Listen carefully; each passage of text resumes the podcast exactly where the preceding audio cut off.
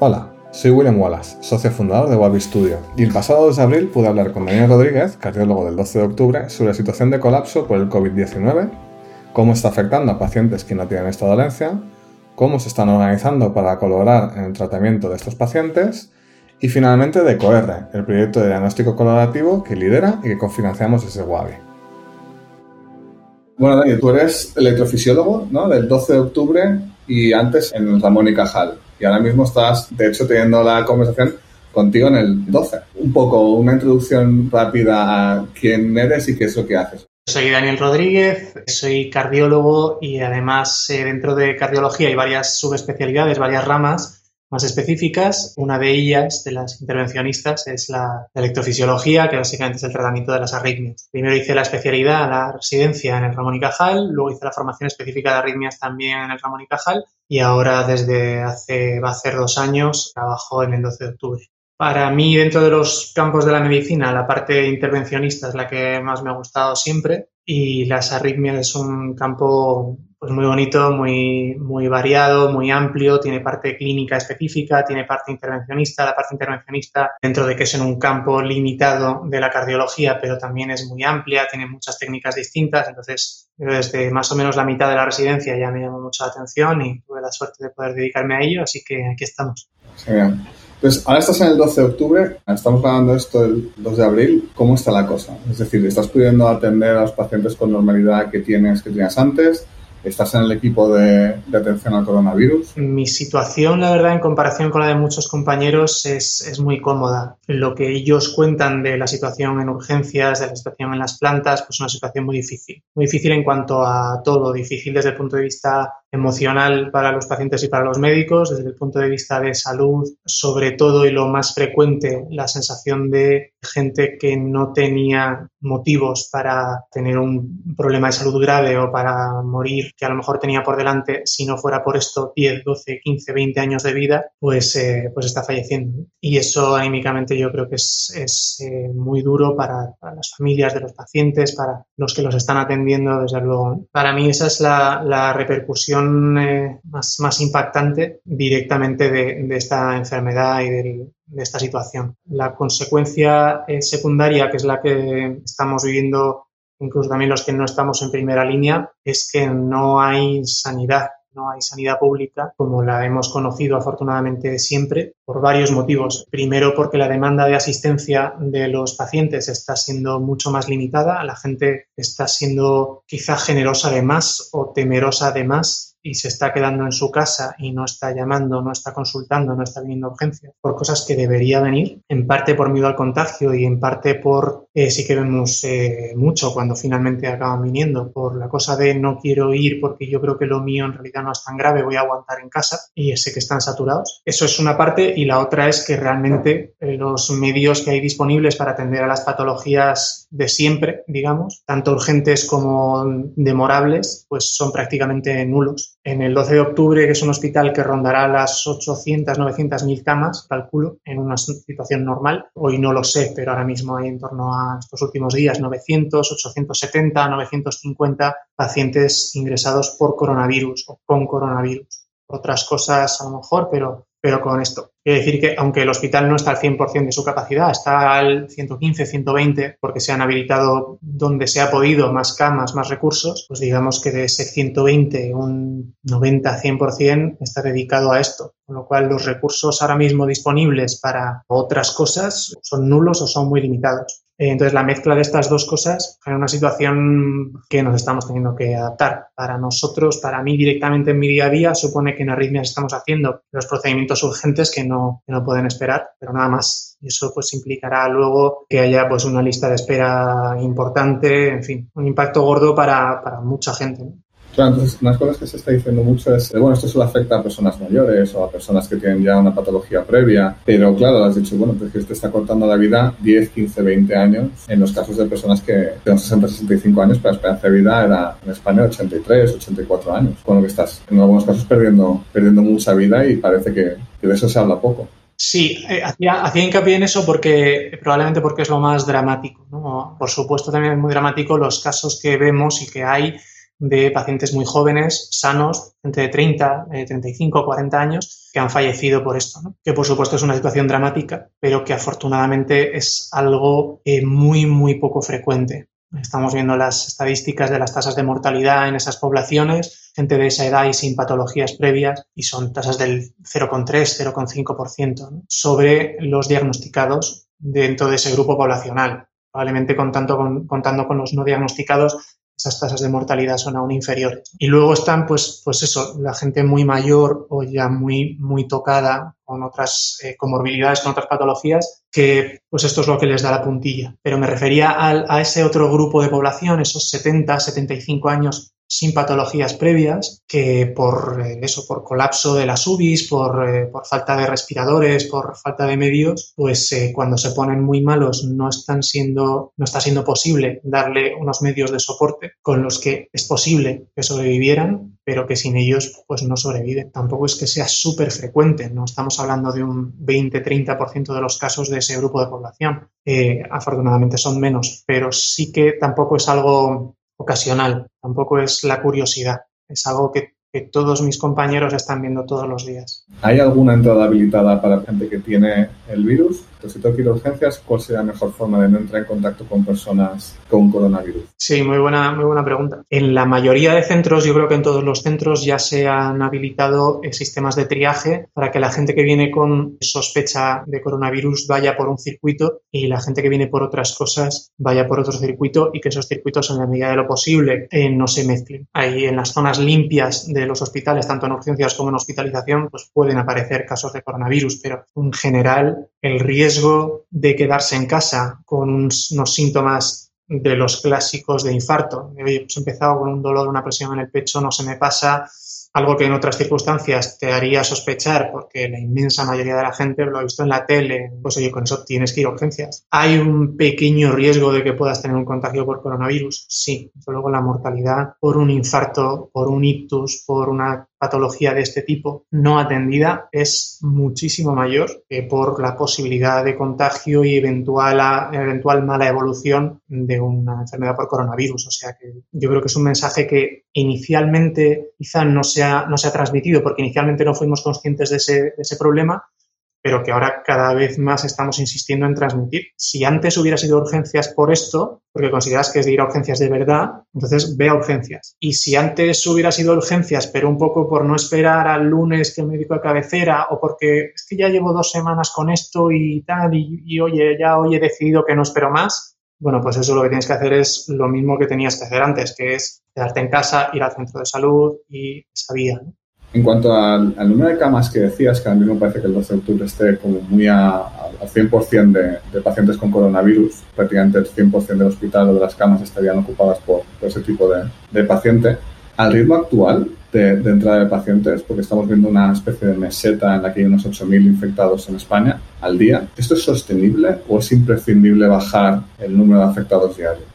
Es imprescindible. O sea, ahora mismo el número de pacientes que consultan en urgencias por este motivo y el número de pacientes que ingresan ha bajado ligeramente, o al menos esos son los datos que se manejan en la, en la Comunidad de Madrid, tanto los oficiales publicados como los que a mí me llegan de compañeros y de comentarios de, principalmente de aquí del 12 de octubre, de amigos del Ramón y Cajal y de amigos que están trabajando en otros centros. Parece que ese ritmo ha bajado un poco. No obstante, los pacientes que ingresan por coronavirus, y lo mismo, esto lo digo no por experiencia directa, porque yo no estoy viendo esos pacientes en planta, pero de compañeros que lo están viendo, eh, tienen evoluciones lentas eh, son ingresos largos, no son ingresos de, en general de dos, tres días y para casa. Son ingresos de una semana, diez días, dos semanas, no es raro, eh, porque son evoluciones lentas. Entonces, nos deja poco margen porque hay poco recambio de camas. Era clave frenar la, la expansión del virus, era clave frenar, aplanar esa curva, ¿no? esa famosa curva. Bueno, parece que se está consiguiendo más o menos, pero sí es, es absolutamente esencial. La, la, clave es eso, es que el sistema sanitario sea capaz de absorber todo esto porque, porque ahí sí que van en juego muchas vidas. Lo que te comentaba antes, ¿no? De hay gente que se va a morir eh, y que se está muriendo y que se ha muerto porque no ha habido posibilidad de darle un soporte en cuanto a medios sobre todo UBI y respirador, que en enero, eh, hubiera sido posible darle hubiera sido candidato a ese soporte y se le hubiera dado. Entonces, el problema de la saturación, de la falta de medios, de la falta relativa de medios para la situación en la que estamos, sí que es un problema de, vidas humanas. No es ya solo un problema de recursos, de logística, de cómo lo montamos o de si en IFEMA hacemos o dejamos de hacer o si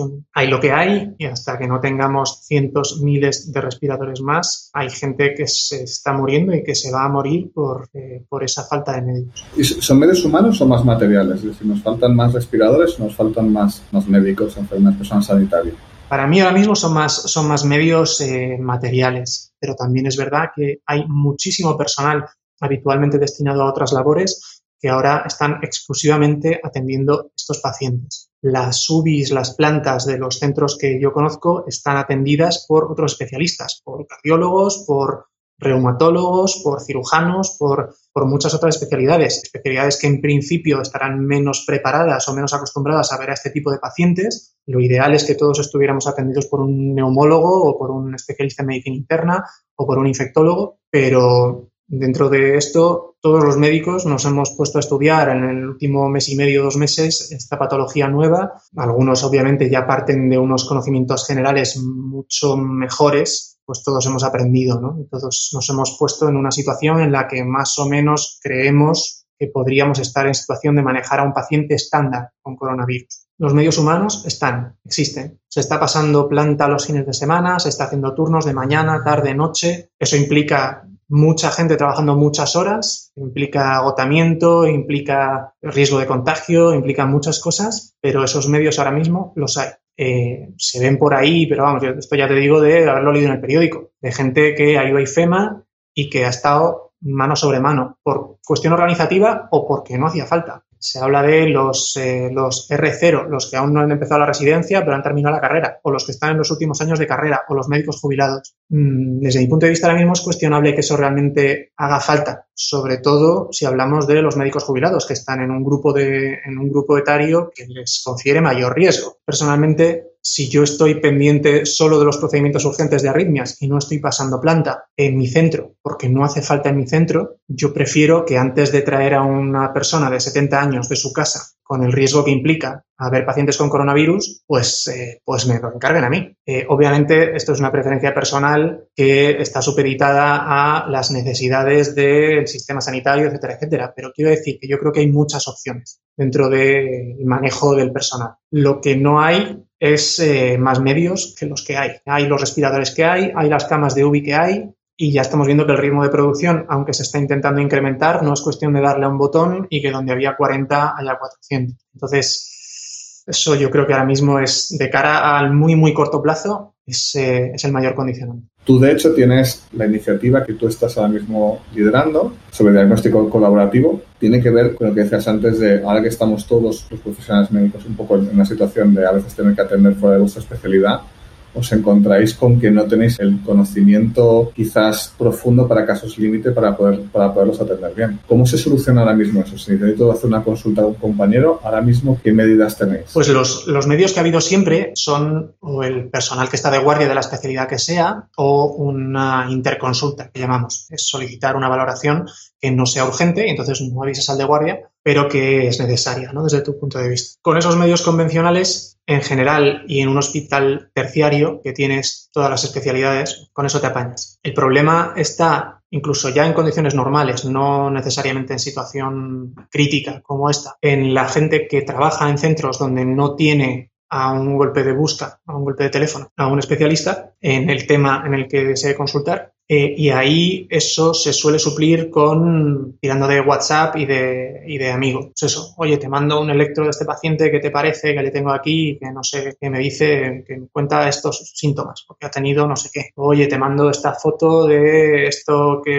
este cutáneo que tiene este paciente, que no sé muy bien si le pongo una crema de corticoides o qué. O directamente sin, sin soporte de imagen, pues te consulto este caso. En esta situación, eso se ha acrecentado mucho más, porque yo habitualmente, pues, eh, veo pacientes de mi especialidad y entonces me manejo con cosas que domino y cuando surge alguna cosa ocasionalmente que no es de lo mío o que no domino, pues consulto con, con un compañero de otra especialidad. El problema es que ahora todos o casi todos estamos o están viendo patologías que no son de lo suyo. ¿Cómo se están apañando los compañeros que están pasando planta o que están viendo en urgencias pacientes con coronavirus? Pues para el paciente estándar de coronavirus, como te decía antes, más o menos, pues nos apañamos todos. Para el paciente complicado, en el que tienes que manejar tratamiento inmunosupresor, en el que tienes que considerar estrategias o, o herramientas un poquito más complejas que se te pueden escapar. Si tienes el teléfono y trabajas en un hospital terciario, tiras del teléfono. O si tiras del teléfono, pero ese mismo al que tú consultas es el mismo al que consultan los otros 60 especialistas que están un poco perdidos y que están en la misma situación que tú, pues es un poco más fastidiado. El proyecto que estamos poniendo en marcha es un proyecto para facilitar una red de comunicación entre, entre médicos de distintas especialidades, de todas las especialidades, para facilitar una respuesta a una consulta en tiempo real. Esto es una iniciativa que surgió inicialmente en el campo de, los electros y de la cardiología. Yo recibo todos los días eh, electros por WhatsApp de amigos, de compañeros, con consultas, con dudas, eh, para los compañeros que trabajan en centros en los que no tienen ese soporte inmediato y no tienen al especialista a golpe de teléfono o a, golpe de darte un paseo por el pasillo y acercarte y tal.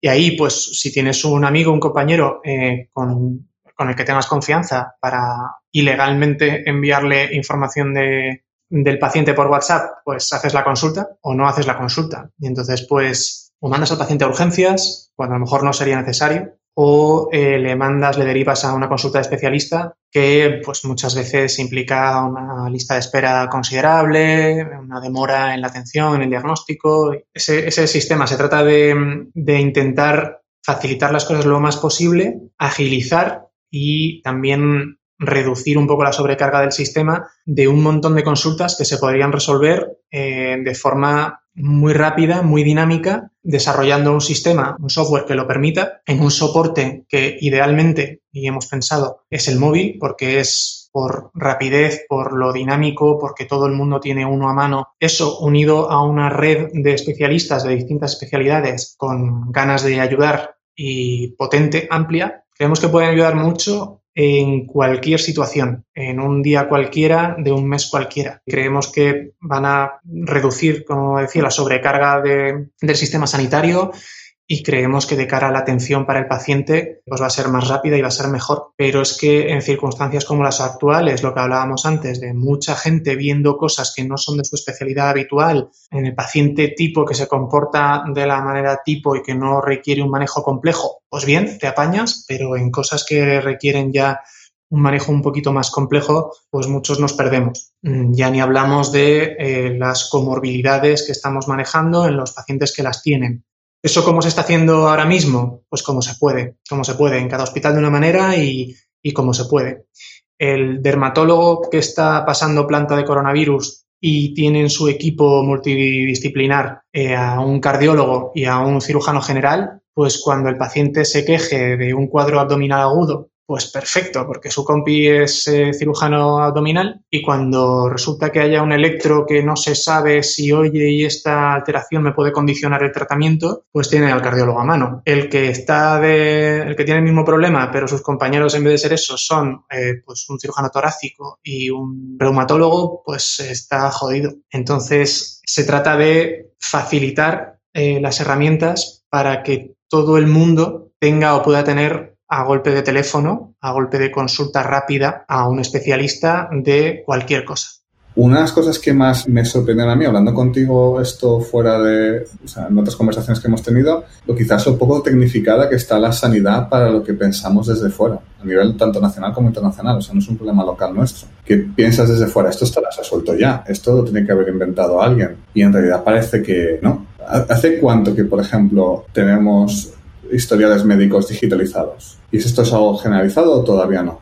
Sí, esto ya prácticamente es generalizado en la Comunidad de Madrid. O sea, el, uso de historias en papel en la Comunidad de Madrid ya es eh, prácticamente anecdótico. No sé si queda algún hospital. Yo creo que de los hospitales grandes eh, probablemente no. Y afortunadamente sí que vamos viendo iniciativas que van en la línea de, pues oye, de, adaptarse a esto, iniciativas de consultas telefónicas con los pacientes o de videoconsultas iniciativas de digitalización no solo de los informes, sino también de imágenes, de pruebas complementarias, de electros, plataformas para que la, la información de un hospital se pueda consultar de otros hospitales, para que el tratamiento del paciente se pueda modificar desde plataformas enteramente online. Ahora, por ejemplo, en, este contexto del coronavirus, la Consejería de Sanidad en Madrid pues sí que ha reaccionado y ha puesto, ha desarrollado algunos, algunos medios, por una parte, pues eso, para hacer consultas telefónicas con los pacientes, como por otro lado, pues medios tecnológicos a través de algunos programas para poder hacer sesiones entre distintos compañeros, etcétera. Para mí el error en, en eso es el medio, el tener que acostumbrarte a un programa nuevo, a un software nuevo, el tener que hacerlo necesariamente a través de ordenador, eh, que la conexión tenga que ser a través del perfil corporativo, etcétera. Yo entiendo desde el punto de vista de seguridad de los datos del paciente, pues es muy importante, pero desde el punto de vista de la agilidad y la flexibilidad, pues lo limita mucho. A pesar de ser algo ilegal, eh, los médicos hacen consultas, nos hacemos consultas entre nosotros por WhatsApp con datos del paciente, porque el WhatsApp es la herramienta que más se adapta a la necesidad que tenemos de una respuesta rápida y al instrumento que tenemos en el bolsillo. Ahí estaba la idea, ¿no? bueno, pues vamos a hacerlo, pero, pero hagámoslo bien por varios medios, ¿no? Por, oye, pues por hacerlo de una forma ordenada, de una forma que proteja los datos sensibles eh, sanitarios de los pacientes y de una forma que esperamos eh, llegue a mucha gente y que pueda usar mucha gente. Claro, porque la intención de comunicar esos datos del paciente, o bueno, aunque algunas veces el documento que estés compartiendo no sea, no sea identificativo de la persona, no es una intención de violar la intimidad de nadie, es, darle el mejor, la mejor atención que puedes teniendo en cuenta las circunstancias, porque a nadie le gusta que le estén mareando de, puerta en puerta para, para poderle atender. En cuanto al, al coronavirus, también leí el otro día un, un, artículo que un médico, no me acuerdo muy bien de dónde, estaba recomendando el protocolo, que es el protocolo de sepsis para la atención a pacientes que quizás están muriéndose de fallo multiorgánico. En esas circunstancias, el poder contar con el especialista adecuado o con, o con el conocimiento adecuado en ese momento, ¿cómo de crítico es? No, es, es, absolutamente crítico. Pero hay una circunstancia que se está dando ahora muchísimo en el contexto del coronavirus. Los tratamientos experimentales sin evidencia, pero o con muy poquita evidencia, pero en fin, ha hecho que en la inmensa mayoría, en todos los protocolos, te diría, se utilicen algunos fármacos que tienen efectos secundarios, entre los cuales se encuentra algunas alteraciones eléctricas en el corazón. Esas alteraciones eléctricas en la mayor parte de los casos son banales, pero en algunos casos pueden ser potencialmente letales, cuando son alteraciones muy marcadas. Es decir, se produce una alteración eléctrica en el funcionamiento del corazón que puede conducir al desarrollo de arritmias muy graves. La forma de monitorizar eso es hacer electros. Esta alteración electrocardiográfica, esta alteración eléctrica, si aparece, no es que sea muy difícil de ver, pero sí que hay que